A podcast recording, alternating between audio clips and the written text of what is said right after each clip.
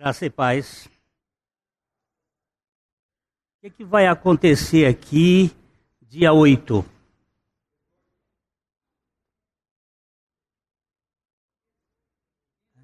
Quinta-feira, dia 8, às 20 horas.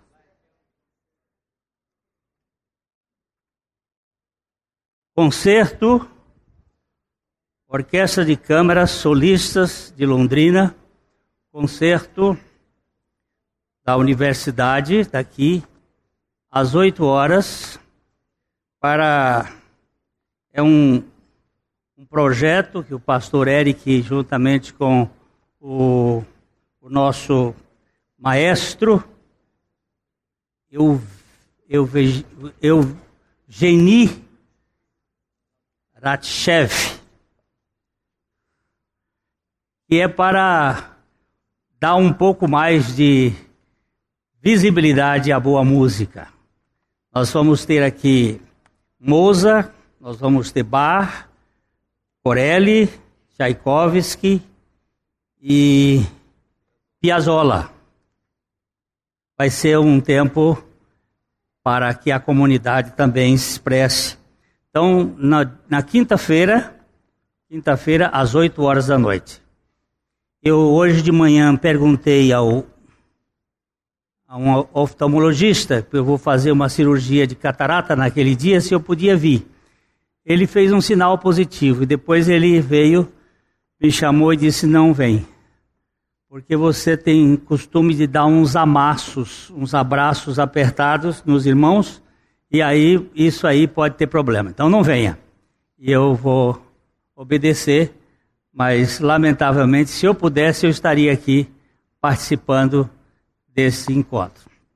Amanhã à noite, nós vamos ter é, uma reunião aqui com toda a liderança da igreja, no sentido de estar orando e também de buscar é, a orientação de cada grupo que o Senhor vai nos dirigir como igreja a uma vida mais participativa. Então, amanhã, às 8 horas da noite, com a liderança. E quarta-feira, com a igreja toda em oração.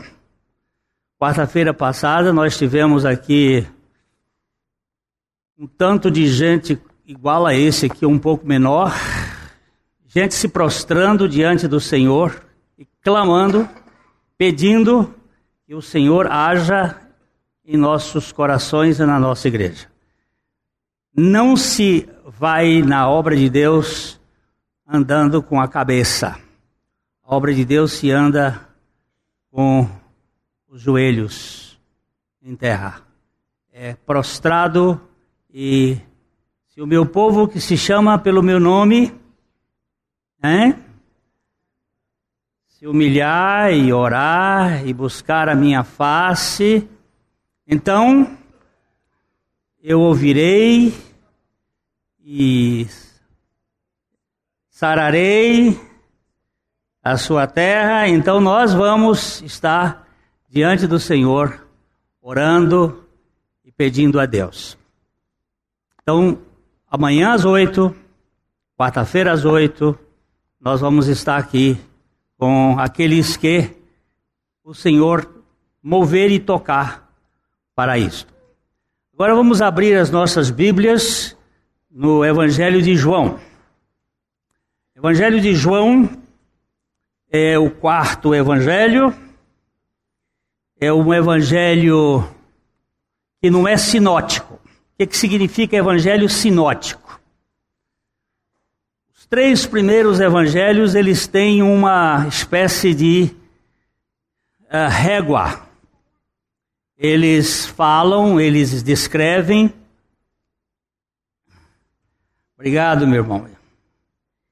Eles descrevem a, uma realidade é, comparativa como se fossem uma mesma narração, com algumas mudanças.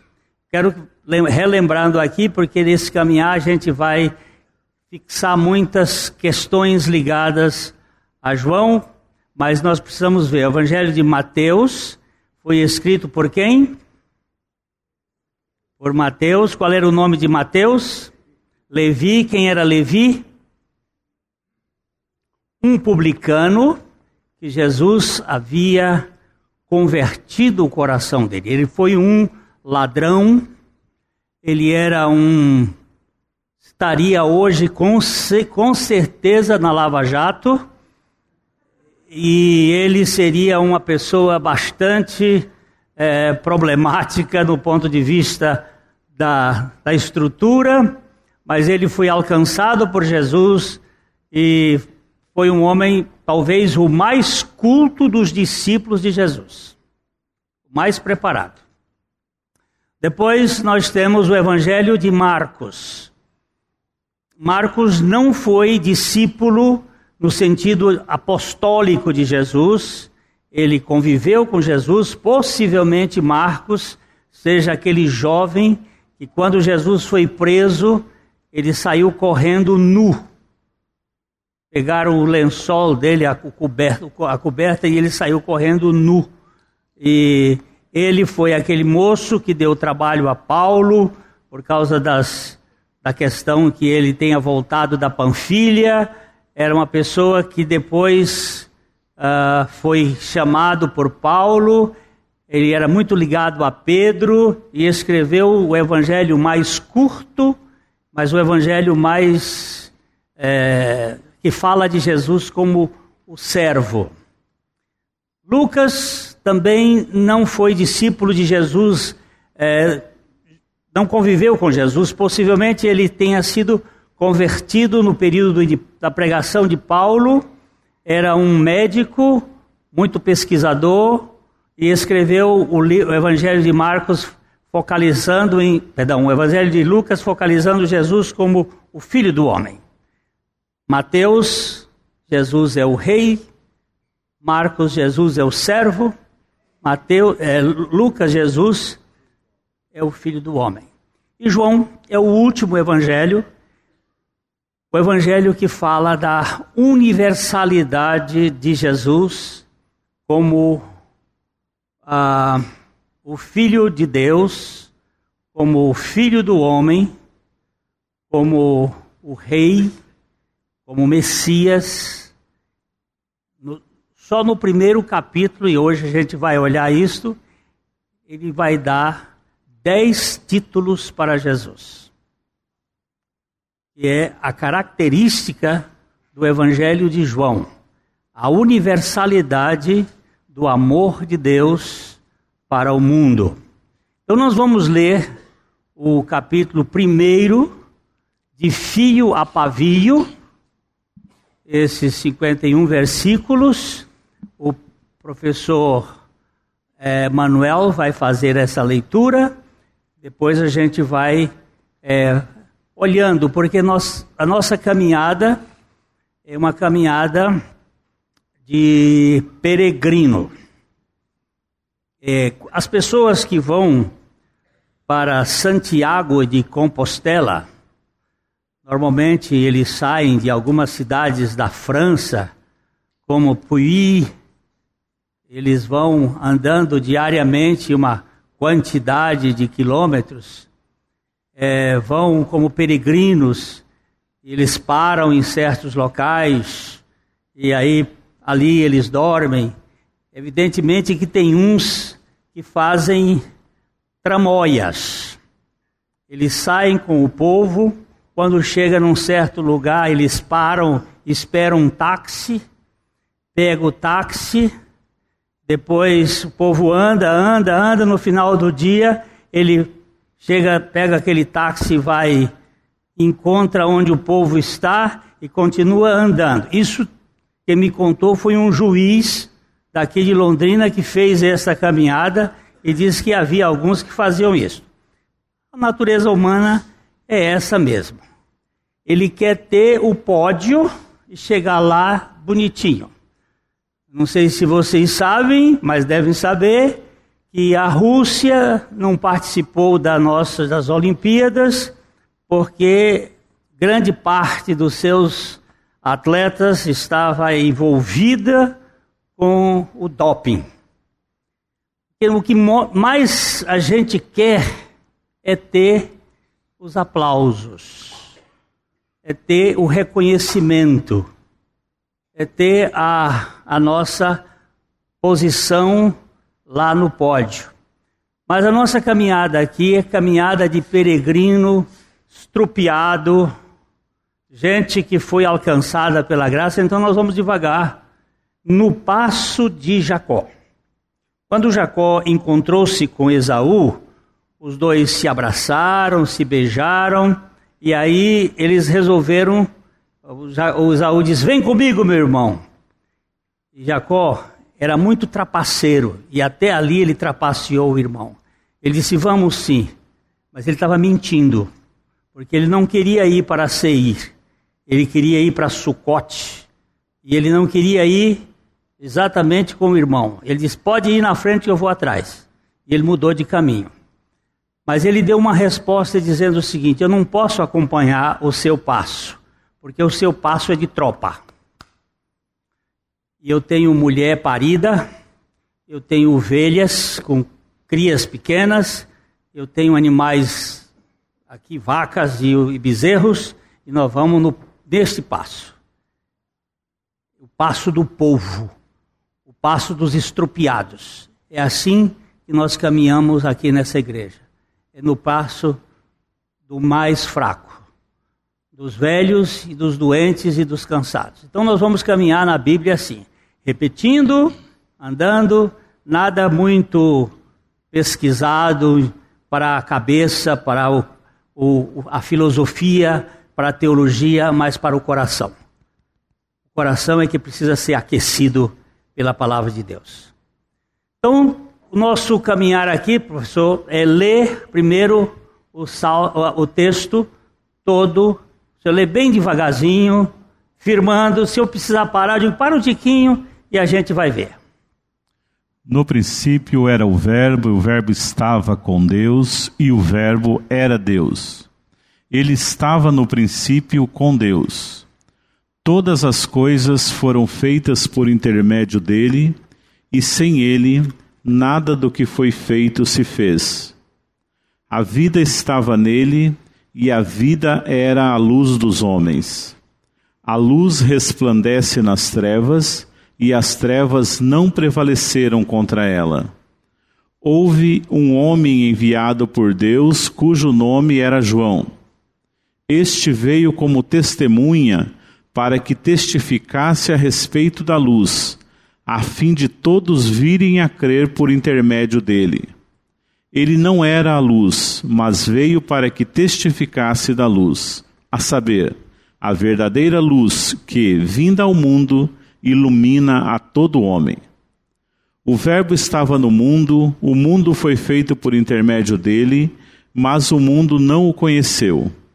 Veio para o que era seu, e os seus não o receberam.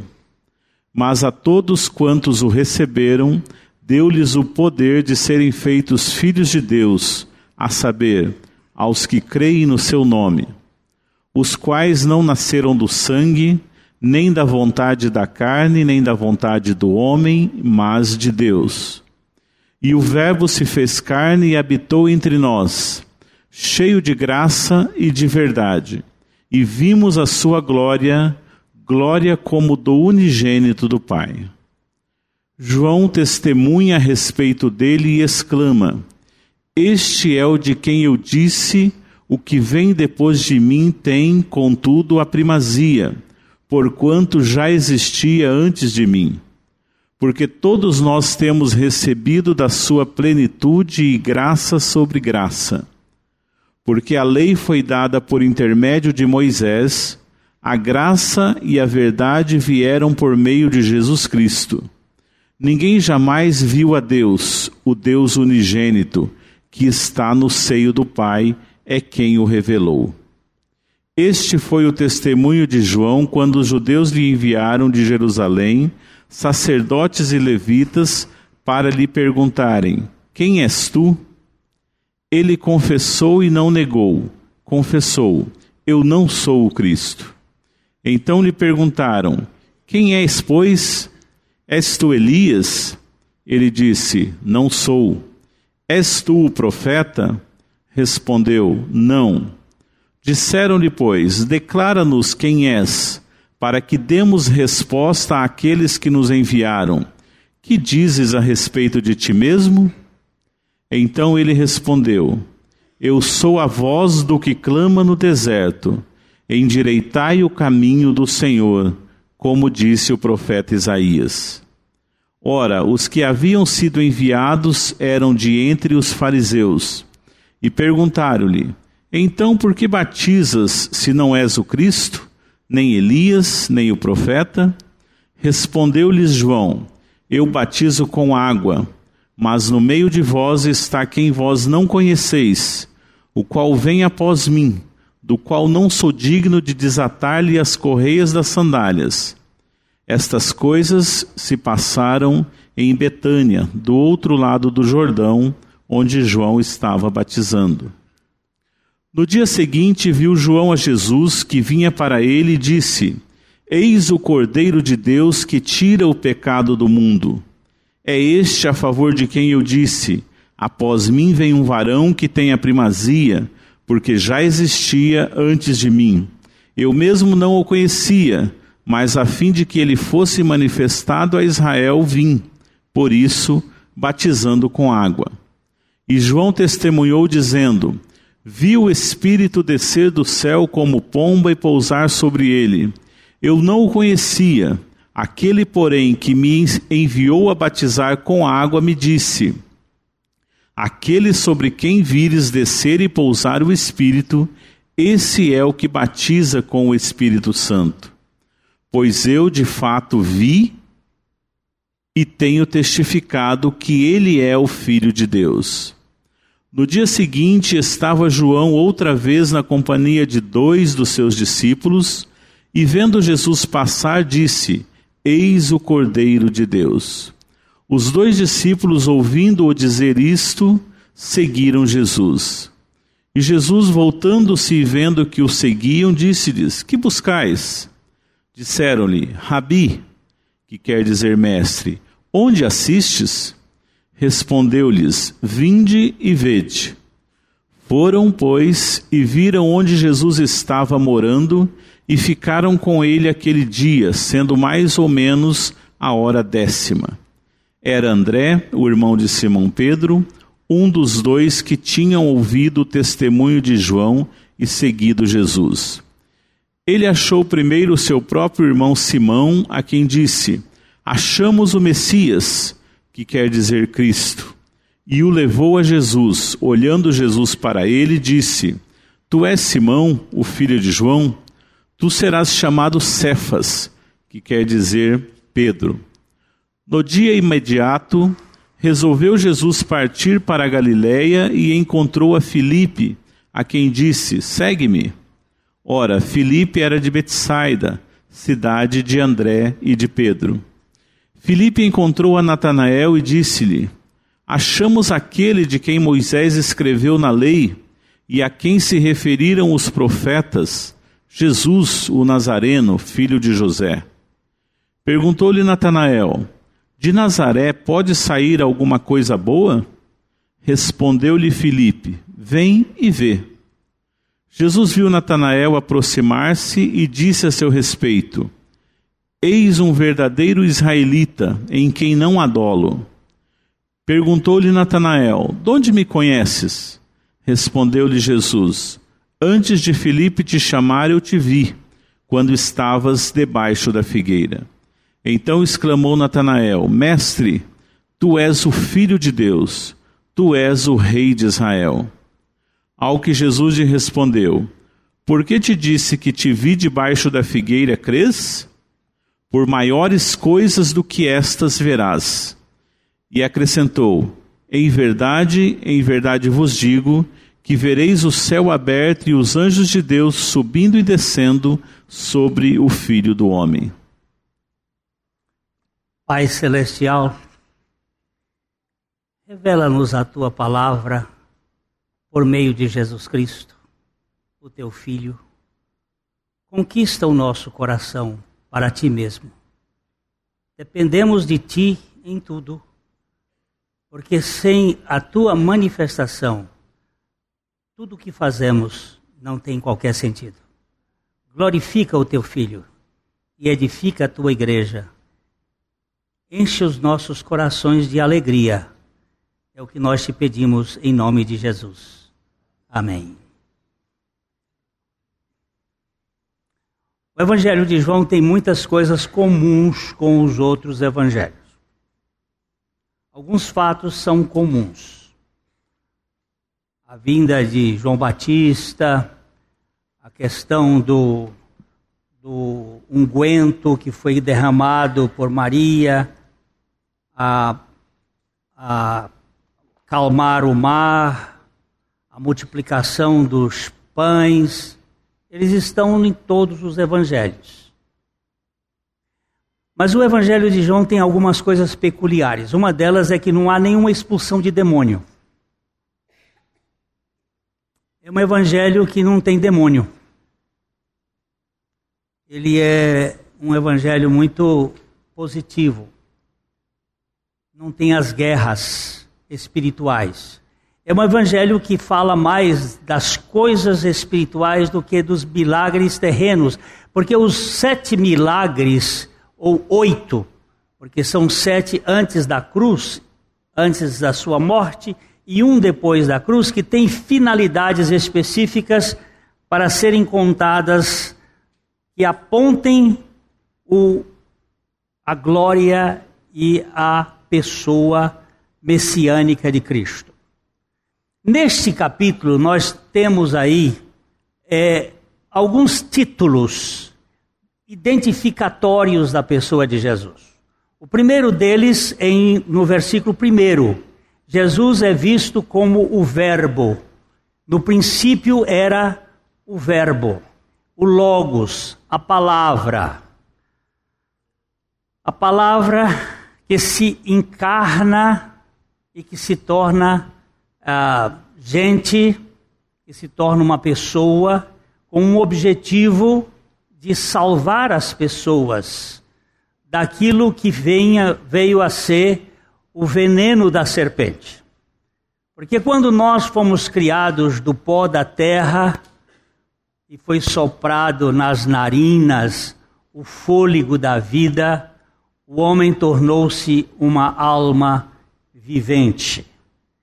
E este ser vivente acabou caindo, esta alma vivente, na lábia da serpente e foi inoculado nele uma coisa que ninguém sabe bem o que, que é: uma mania de querer ser Deus, de querer ser independente, de querer ser autônomo, de querer ser dono do seu nariz.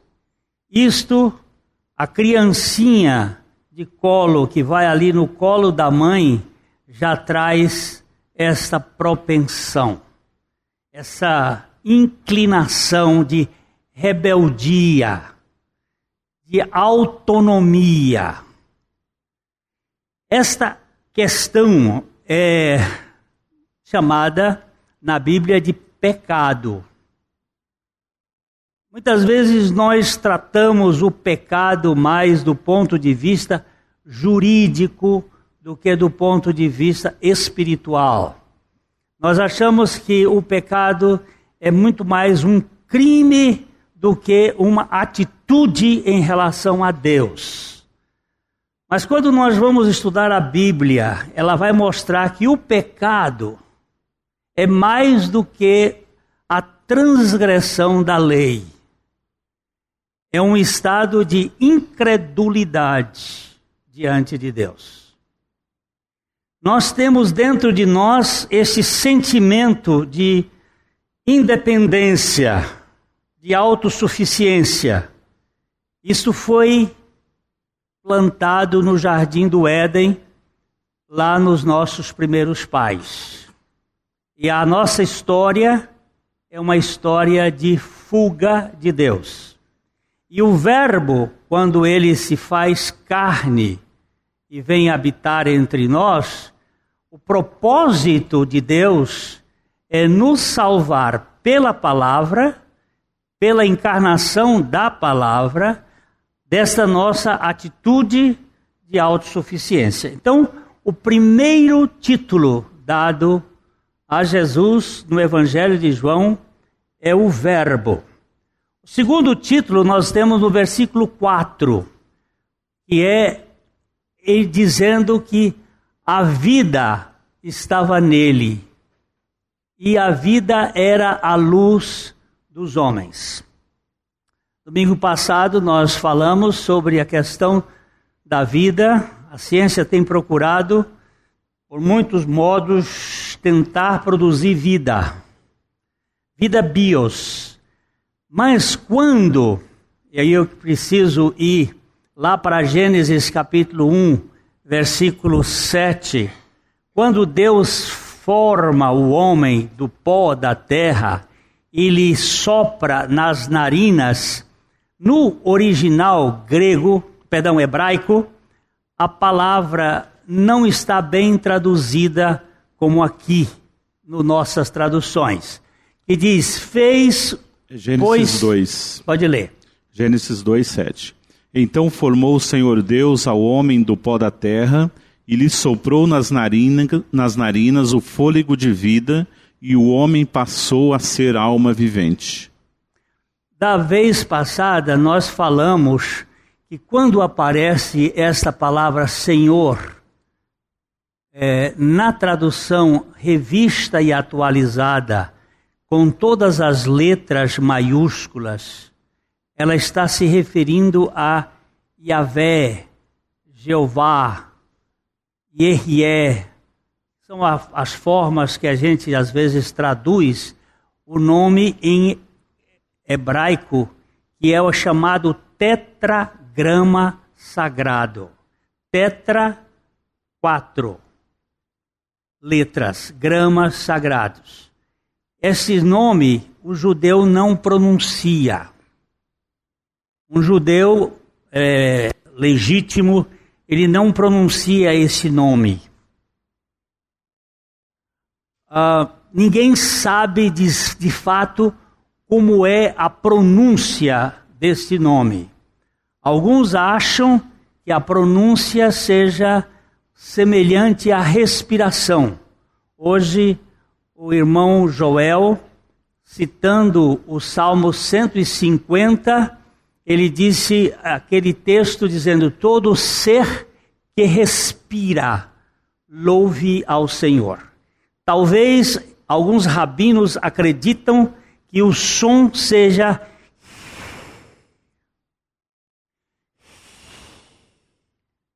uma espécie de ressonância, você ressonando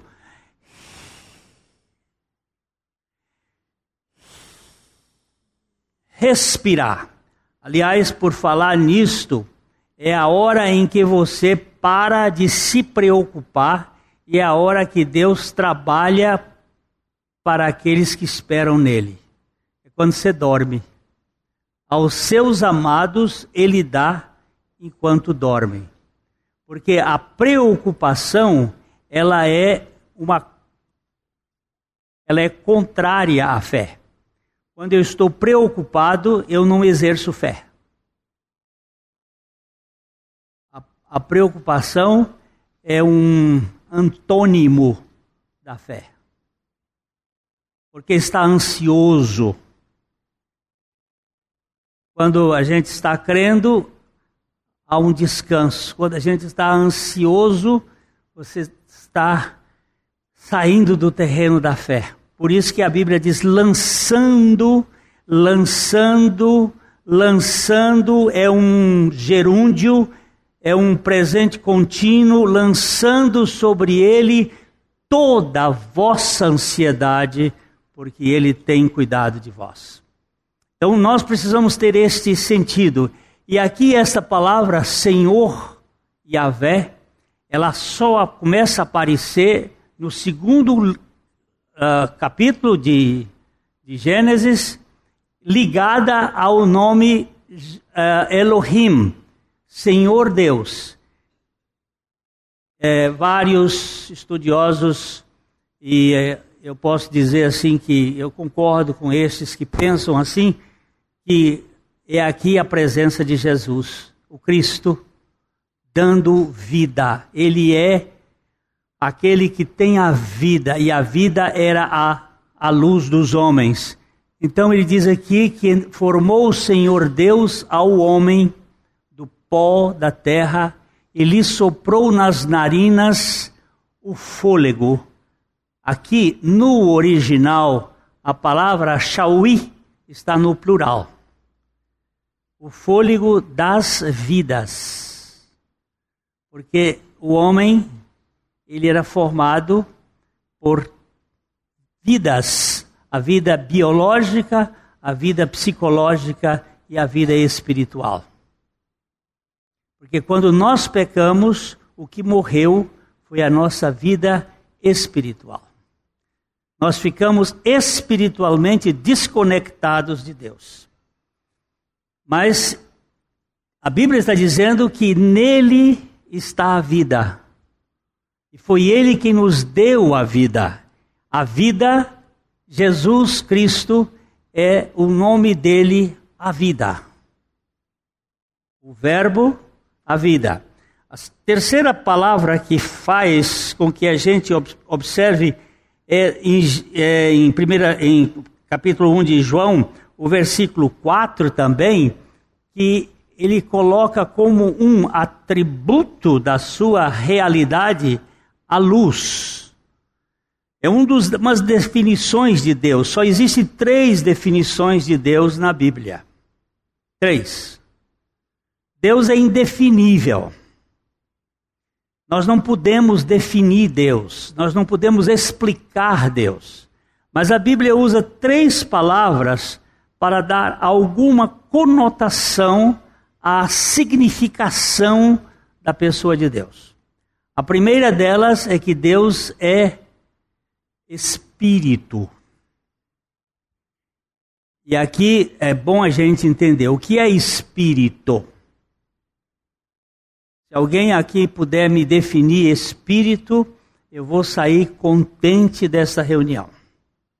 Por favor, eu já procurei os teólogos, porque o espírito não ocupa lugar no espaço, não tem cor, não tem forma não tem cheiro. E aí, nili est intellectus quod non fuero primus incenso. Isso é só para esnobar. É, nada existe no intelecto que não tenha passado primeiro pelos sentidos. Nós somos seres sensoriais. Temos cinco sentidos se, se está na sua cabeça, passou pelos seus sentidos. Entrou por alguma porta dos sentidos, ou visão, ou audição, ou olfato, ou paladar, ou tato. Mas espírito não tem cheiro, não tem cor, não tem som, Espírito é o quê? É uma realidade espiritual que transcende a terceira dimensão. Primeira definição de Deus é que Deus é espírito. A segunda definição de Deus é que Deus é luz. Ah, mas luz a gente sabe. Qual é o que você sabe de luz? Alguma dimensão de luz a gente sabe, mas ele vai dizer que ela é luz inacessível. E agora? Você conhece essa dimensão de luz que nos permite a visibilidade, mas conhecemos muito pouco sobre raio-x e raio laser e as luzes inacessíveis. Deus é luz. Ele não pode ser padronizado em nenhuma luz. E a terceira definição de Deus é que Deus é amor. Ah, amor todos nós sabemos, sabe? Tá bom? Nós temos aí as várias palavras para amor na língua grega, desde a mais tosca de todas as palavras, que é libido, a forma brutal de uma atitude que seja que é capaz de matar a pessoa que ama e esquartejar e colocar dentro de uma mala. Isso é libidinoso, mas é chamado de amor. Passando por todas as outras formas dessa de cadela no cio, é pitomia, esse fiquei da modernidade em que numa festa de metamorfose um menino pode ter uma cruza com 26 garotas ou uma garota ter uma cruza com tantos meninos e, não, e se engravidar sem saber quem é o pai. Isso faz parte de algo instintivo brutal. Mas também é chamado de amor. Você quer fazer amor comigo?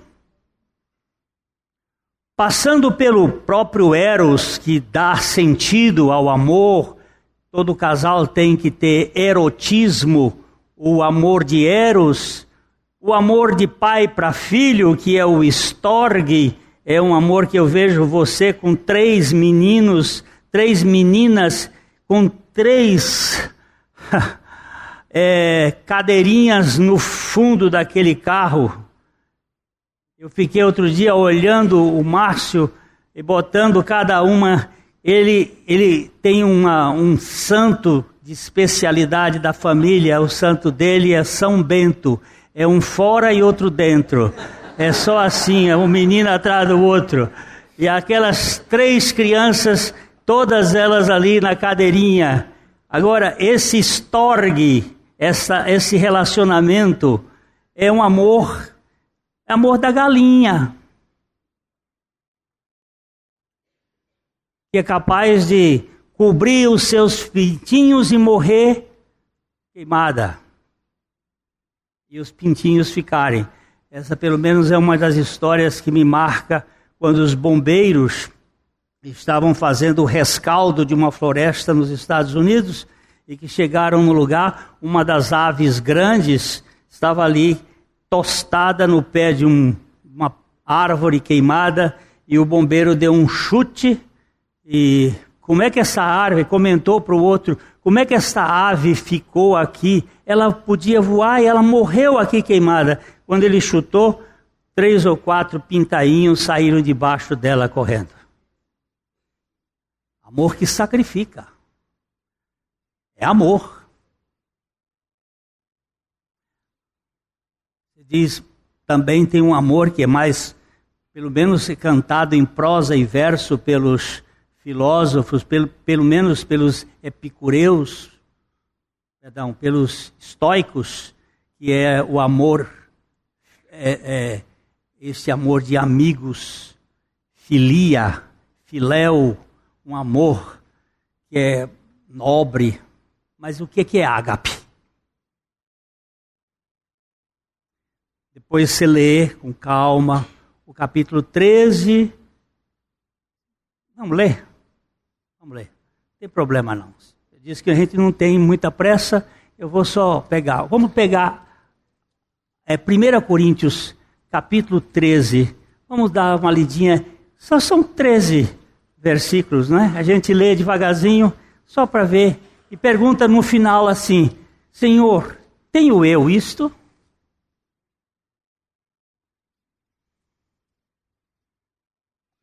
Ainda que eu fale as línguas dos homens e dos anjos, se não tiver amor, serei como bronze que soa ou como símbolo que retine.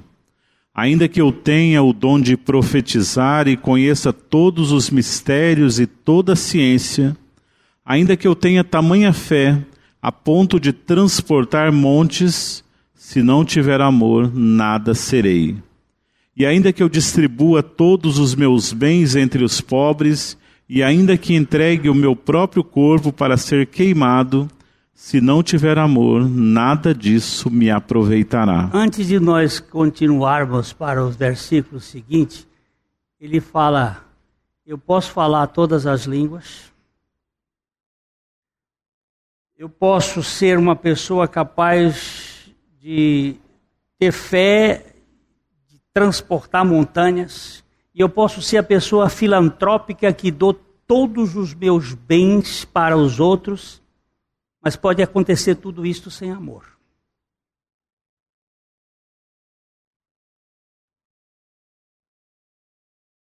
E este amor aqui, meu irmão, não é filéu, não é estorgue, não é, não é eros, é ágape.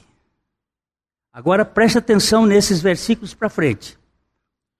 O amor é paciente, é benigno, o amor não arde em ciúmes, não se ufana, não se ensoberbece. Vamos voltar aqui, vamos voltar aqui, só um tiquinho, um tiquinho. O amor é o quê? Quantos de nós aqui, não, não levanta a mão não. Por favor. Quanto de nós aqui é paciente com filho?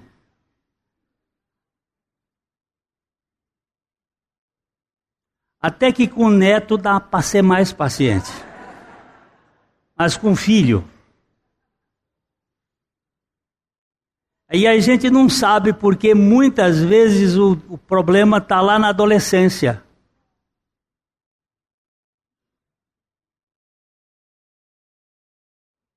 Eu estava no aeroporto de São Paulo, indo para um desses países da, da América do Sul, para um congresso, e tinha uma japonesa, uma coreana, desse povo que tem essa cara da Ju, a gente não sabe o que, que é, com três menininhos.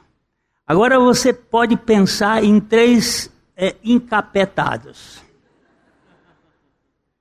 E esses meninos fazendo tudo e aquela mãe, eu, eu vou dizer, eu fiquei, eu estava escrevendo, parei de escrever para ver aquela mãe. E ela cuidando de um, cuidando de outro, cuidando de outro, numa calma oriental. Uma coisa assim fora de série. Aí depois de todo o tempo que eu passei ali olhando, eu vim perto dela e eu disse: speak português? E ela disse, yes. Aí começamos a falar em português. Eu disse, eu quero lhe parabenizar, porque raramente eu vi uma mãe nesse mundo como você. Mas por quê? Você está cuidando desses capetinhas aqui com uma paciência que eu nunca tenho visto. E ela disse assim para mim: Mas eles são os meus amores. Mas ele está dizendo aqui: o amor é paciente. Eu não sei quem é mais paciente do que Deus. O amor é paciente, é benigno, o amor não, não pega fogo, não arde em ciúmes, não tem ciúme do outro. O amor não se vangloria, não se ensoberbece, não fica soberbo, metido. Vamos ver, vamos agora para frente, professor.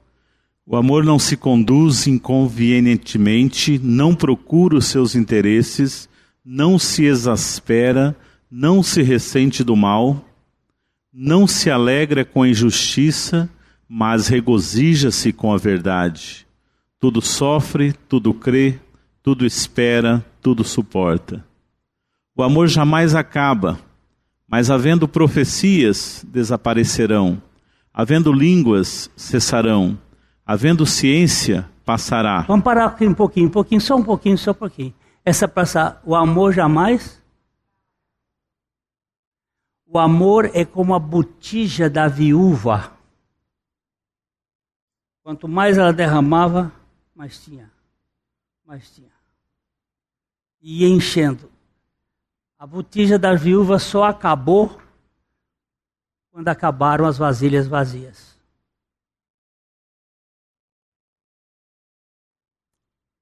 O amor jamais acaba. Quando eu vejo, às vezes, uma, no, no, casamento, casamento é um negócio que tem problema. Eu ainda não vi um casamento sem problema. O problema maior do casamento é quando você acha que não tem solução. E aí você diz assim: não, acabou. Acabou, não tem mais jeito. Eu,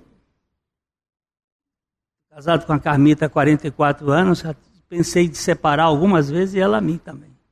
Mas outro dia eu vi alguém muito, um pastor americano, dizer uma coisa que me chamou a atenção. Ele fazendo 60 e poucos anos de casado, E a repórter perguntou: o senhor nunca pensou em se separar da sua esposa? Você nunca pensou em divórcio? Ele disse: em divórcio não, mas em matar eu pensei. Eu pensei algumas vezes. Agora, é, nós sabemos que o amor de Deus é derramado em nossos corações pelo Espírito Santo que nos foi dado. E nós temos um Deus que é capaz de fazer esses milagres na vida da gente. E Ele está dizendo que o amor nunca cessa, nunca acaba. Olha, profecia vai acabar, é, vão desaparecer, as línguas vão desaparecer, e aquilo que ele falou lá em cima, a ciência passará. Tudo aquilo que línguas, profecias, dadivosos, tudo isso vai passar. Mas, verso, versos 9 agora. Porque em parte conhecemos e em parte profetizamos. Quando, porém, vier o que é perfeito, então o que é em parte será aniquilado. Quando eu era menino, falava como menino, sentia como menino, pensava como menino. Quando cheguei a ser homem, desisti das coisas próprias de menino. Porque agora vemos como espelho, obscuramente. Então veremos face a face. Agora conheço em parte, então conhecerei como também sou conhecido. Agora, pois, permanecem a fé, a esperança e o amor. Estes três, porém o maior destes é o amor. Esta e esta vão passar. Eu só preciso de fé aqui, na terceira dimensão. Eu só preciso de esperança aqui, na terceira dimensão. Na quarta, quinta, sexta dimensão, eu não preciso mais delas porque eu tenho a realidade já não vejo por espelho, já não vejo por enigma. Agora já tenho a plenitude. E lá só reside o amor. O que quer dizer com isto? É que Deus é amor. Você não descreve amor. O amor, ele se preocupa com o outro não no sentido de levar vantagem, mas no sentido de dar ao outro, que é isso que o Evangelho de João vai descrever o amor de Deus. Ele se dá. Mas não é só se dar para querer receber. Deus não precisa receber. E Ele não deu o seu filho para que nós pudéssemos crer no seu filho e para que nós, crendo no seu filho, Deus tivesse um um grupo de eleitores que lhe o apoiasse e lhe desse os louvores que ele carece. Deus não precisa de louvor.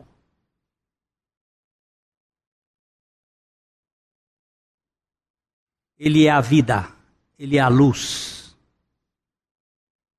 Eu estava subindo quando morava ali na Rua Santos, esta rua Tupi, e encontrei um médico com um daqueles Motorola você sabe o que é Motorola? Aqueles ah, celulares antigos, parecia um tijolo. E aquele enorme daquele Motorola. Normalmente a, o tempo de duração da bateria era três horas. Ele vinha, ele disse: Ô oh, Paranaguá, doutor, como é que vai o senhor? Eu acho que seu Deus é muito orgulhoso. Um Deus que só quer louvor para Ele, que a gente adore Ele. O senhor não acha que Deus é muito vaidoso, Ele querer todo louvor, toda a glória para Ele? Eu olhei para o celular dele e Deus me deu um, um insight. Eu disse, doutor, o que, que é isso aí que o senhor tem na mão? Ele disse, um telefone.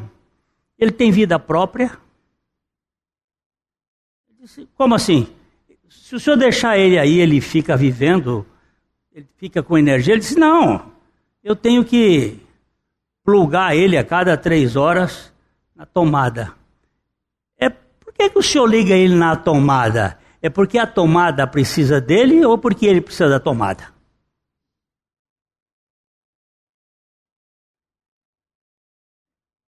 Doutor, Deus não está pedindo que nós o adoremos para que ele seja exaltado, é para que nós sejamos reabastecidos. Toda a energia está em Deus, toda a luz está em Deus, toda a vida está em Deus. Quando nós nos ligamos a Ele, não é para que Ele seja envaidecido com a sua glória, é porque Ele sabe que nós somos finitos e dependentes, e se nós não estivermos nele, nós não vamos ter a energia dele fluindo para nós. Furnas não precisa do seu telefone, mas o seu telefone precisa de Furnas. Aí ele virou para mim e disse: Paranaguá, eu nunca tinha pensado nisso. Eu digo, nem eu. Isso veio aqui agora e foi um insight de Deus. Para a gente saber, doutor, que nós precisamos de Deus. Deus não precisa de nós. E Ele é a luz dos homens. Ele é a vida. Só vou terminar hoje em três qualidades ou três nomes, porque senão a gente perde muito tempo. Ele é o Verbo, Ele é a vida ele é a luz dos homens. Jesus, que veio para este mundo para salvar a gente. Nós andávamos em trevas. Agora estamos chegando no Natal e tem aquele texto que todos nós gostamos, que é o, o povo que andava em trevas viu uma grande luz. Esta grande luz que veio não só para a Galileia dos gentios, mas que veio para a humanidade dos caídos. Por isso que João vai dizer que ele é o salvador do mundo. Que veio buscar e salvar o que se havia perdido. Nesta fila, por um projeto da graça de Deus, eu estou nela. Fui recebido por ele, porque antes de o receber, eu fui aceito por ele. Nós vamos verificar isto no decorrer deste evangelho. Ele veio para o que era seus. Aí há uma, uma série de discussões se os seus seria a humanidade inteira ou se os seus seria apenas o povo judeu. E aí tem uns que pensam de um jeito, outros pensam do outro. O fato é que ele veio para o que era seu. Os seus não receberam, mas a todos quantos o receberam, deu-lhes o poder. Algumas versões diz deu-lhes o direito. Eu tenho, eu, eu bato em cima desta realidade porque eu não tenho direito. Ele deu-me o poder de ser feito, não de me tornar filho de Deus, porque ninguém se torna filho. Nós somos feitos filhos por nossos pais ou por Deus na sua graça. De ser feito filho de Deus, a saber, os que creem no seu nome os quais não nasceram nem da vontade da carne, nem da vontade do sangue, nem da vontade do varão, mas de Deus. E aí nós vamos ter que trabalhar um pouco as três vontades que têm regido as pessoas, mas olharmos a vontade de Deus. Ele nos quis e porque ele nos quis, nós acabamos o querendo. Ficamos aqui, meus irmãos, nesses três: o Verbo, a vida e a luz. Sem Ele, nós não somos nada. Nem mesmo o mais profundo incrédulo pode ser nada sem Ele, porque Ele é quem sustenta o universo. Eu gosto muito quando o escritor aos Hebreus diz e Deus falou, falou de muitas maneiras, falou aos pais, pelos profetas, mas nesses últimos tempos nos falou pelo Filho, a quem constituiu herdeiro de todas as coisas, e depois diz que ele é quem sustenta o universo. É ele quem sustenta as vidas. Mesmo aquele que não tem consciência disto, sabe que é ele que está sustentando todas as coisas. O Evangelho de João é um evangelho extremamente é, rico da espiritualidade e da vida que vem de Jesus para nós. espero que o Senhor nos mantenha com o foco certo e que nós sejamos edificados somente por Ele. É, o Senhor Jesus, ele teve um momento, momento quando ele, na última semana, o Evangelho de João, só para rapidinho, o Evangelho de João, ele trabalha o ministério de Jesus na Judéia. Os outros evangelhos trabalham o ministério de Jesus na Galileia. E algumas vezes Jesus indo para a Judéia. Mas João, ele focaliza especialmente o ministério de Jesus na Galileia, na Judéia. E principalmente os últimos tempos da vida de Jesus. Quando você começa a ler do capítulo 7 para frente, você vai encontrar que ali ele está na Judéia. Lembrar, será que tem um, um mapa aí, gente? Empate. É Pati que está lá em cima, não? Um mapa da, da, de Israel, dos tempos antigos. Eu não, eu não pensei nisso, surgiu agora, mas a, a, o tempo de Israel ele tem em cima a região da, da Judéia, aliás, embaixo, depois a Samária e depois a Galileia para cima. Dentro do. E, o, e a, o ministério de Jesus foi muito, muito tempo na Galileia, em Canaã, em Caná, em Cafarnaum, em Betsaida, em aquelas cidades à beira do, rio, do, do, do lago de Tiberíades. É. Pode ser, pode ser. Pode ser. Ó, tá bom.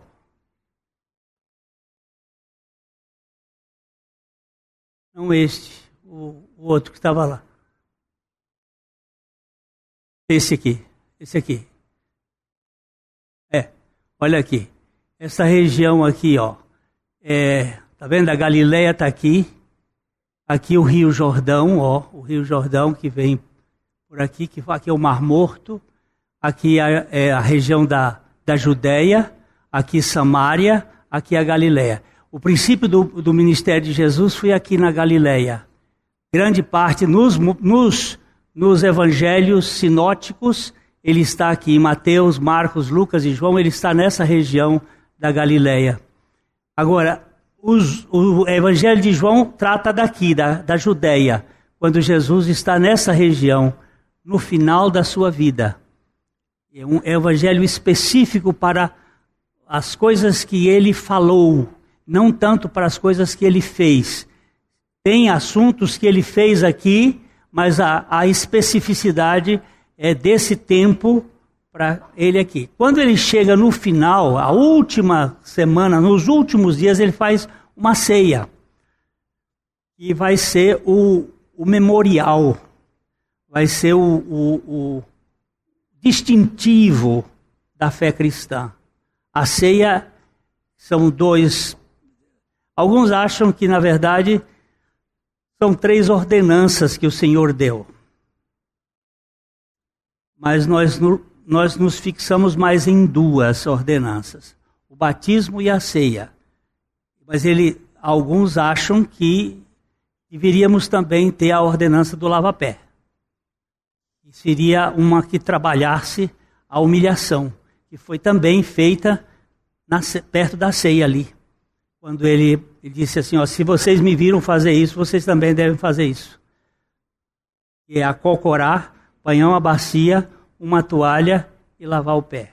É que às vezes isso fica muito só na forma, não fica no coração. Mas é um, um, uma ordenança muito interessante. Muito interessante. Agora, ele deixou essa ordenança da ceia para lembrar dele. Ele disse: vocês precisam lembrar. O distintivo que vai marcar vocês é vocês comerem a mim. O meu corpo é verdadeiramente comida. E o meu sangue é verdadeiramente bebida. Hoje de manhã eu disse: isso não é antropofagia, é teofagia. É comer Deus, é viver de Deus, é experimentar Deus. E é lembrar: este pão vai ser pão, este vinho ou este suco de uva vai ser suco de uva e vai ser vinho. Aqui nós usamos os dois especialmente para aqueles que por alguma razão não podem tomar bebidas alcoólicas, no centro é suco de uva. Ou há outros que têm algum preconceito sobre bebida alcoólica, então suco de uva. E o outro é vinho. Mas é o produto da videira. E é a única figura que Jesus se revelou como sendo a manifestação da vida dele, é ser uma videira. E videira verdadeira. Então nós estamos aqui também para lembrar que naquela cruz o Senhor fez uma obra tremenda, tremenda por nós. E é não só perdoar os nossos pecados, mas fazer morrer a nossa natureza. É, isto é, o nosso velho homem foi com ele crucificado, para que a vida de Jesus se manifeste em nosso modo de ser. É, é fato experiência pessoal. Ninguém pode julgar o outro. Nós temos que saber se essa experiência é nossa, se estamos debaixo dessa realidade. Essa aqui agora nós vamos ter a distribuição desses elementos para aquele que crê. Hoje de manhã eu até falei: quem não crê vai comer um pedacinho de pão pequenininho, beber um pouquinho de vinho ou de suco de uva que não vai matar a sede. Mas para quem crê, é um lauto banquete da graça de Deus. É saber que você é satisfeito por Cristo Jesus e a sua memória é trabalhada por isto. E o Senhor está trabalhando isso para que nós anunciemos a sua morte até que ele volte. E a nossa morte, juntamente com ele. Então, os diáconos, por favor, é, nos conduzam nesse processo de distribuição dos elementos.